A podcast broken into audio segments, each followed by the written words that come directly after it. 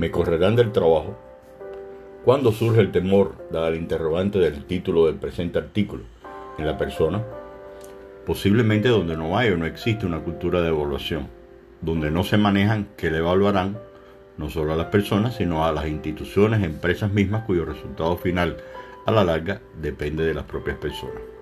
Evaluar, uno de sus significados, valorar conocimientos, actitud o rendimiento de una persona o de un servicio verbo cuya etimología se remonta al francés evaluer.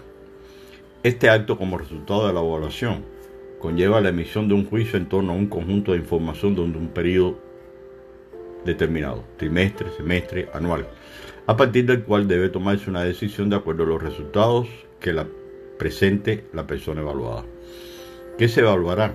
El desempeño de la misma, entiéndase juzgar o estimar el valor, la excelencia y las competencias de la persona, pero sobre todo la aportación que brinda su centro de trabajo. ¿Qué debe lograrse con ello? El mejoramiento continuo del evaluado o evaluada y dependiendo de la naturaleza de la empresa, por ejemplo, en el caso de una institución educativa, se beneficiarán sus estudiantes, el colectivo de profesores, proporcionándole además a la propia institución prestigio.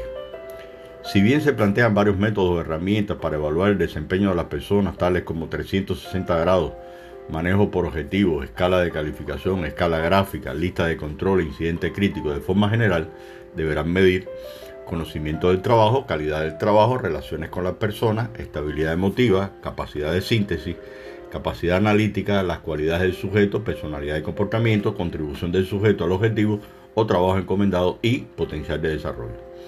Evaluación que al fin y al cabo tiene aspectos objetivos y subjetivos del o de los evaluadores que en la medida que se acerca a la realidad del evaluado, el beneficio para todos será mejor. La problemática de la evaluación del desempeño o su vulnerabilidad dependerá de muchos factores que pueden permear o debilitar a la propia institución. Por ejemplo, cuando no existe correspondencia entre el resultado de la evaluación y el impacto de la misma en el evaluado. Es el caso de que una persona evaluada en un periodo determinado con grado satisfactorio y que sea despedida posterior a la evaluación o que en uno de los instrumentos se plantee como uno de los indicadores, promover a un cargo superior como recomendación y esa posibilidad no se cumpla al no tener la empresa una real disponibilidad para el cambio. Que los evaluados conozcan que ya ha concluido el proceso de evaluación y jamás conozcan sus resultados. Que en el proceso de evaluación no se analice con el evaluado sus resultados de forma presencial, con transparencia y objetividad.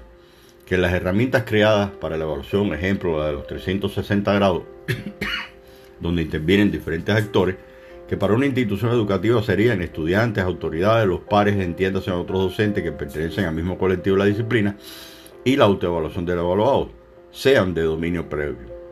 Que los instrumentos para evaluar no sean utilizados como un arma para dañar o perjudicar al evaluado, aspecto que tendrá que tener en cuenta el evaluador en el análisis de los resultados.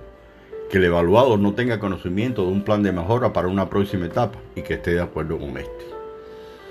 Para concluir, no escapa como error de omitirse que también las autoridades deben ser evaluadas por sus subalternos, pares y personal de la empresa, ya que solo una adecuada retroalimentación hará que la empresa mejore sustancial y positivamente.